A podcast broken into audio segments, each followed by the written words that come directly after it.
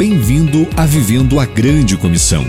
Junte-se hoje a cada nazareno na América do Sul e receba estes conselhos bíblicos de um pastor ao seu discípulo, pelo Reverendo Geraldo Nunes.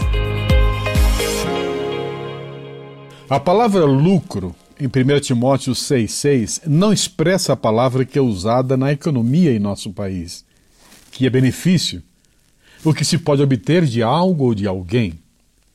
Geralmente entendemos como vantagem, lucro financeiro.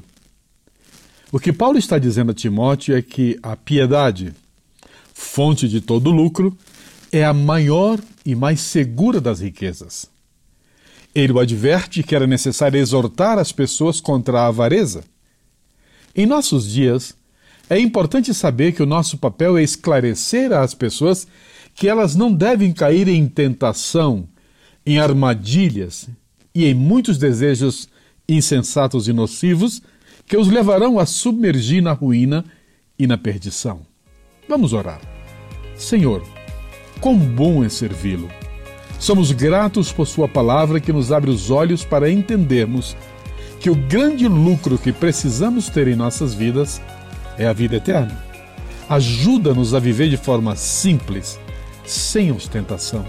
Que o nosso modo de ser, vestir e falar venha sempre ser um instrumento para ajudar as pessoas a tornarem-se discípulos comprometidos com Sua preciosa palavra. Em nome de Jesus. Amém.